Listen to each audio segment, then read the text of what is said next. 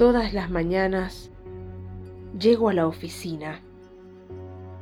me siento, enciendo la lámpara, abro el portafolios y antes de comenzar la tarea diaria,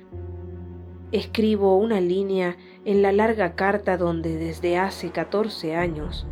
explico minuciosamente las razones de mi suicidio.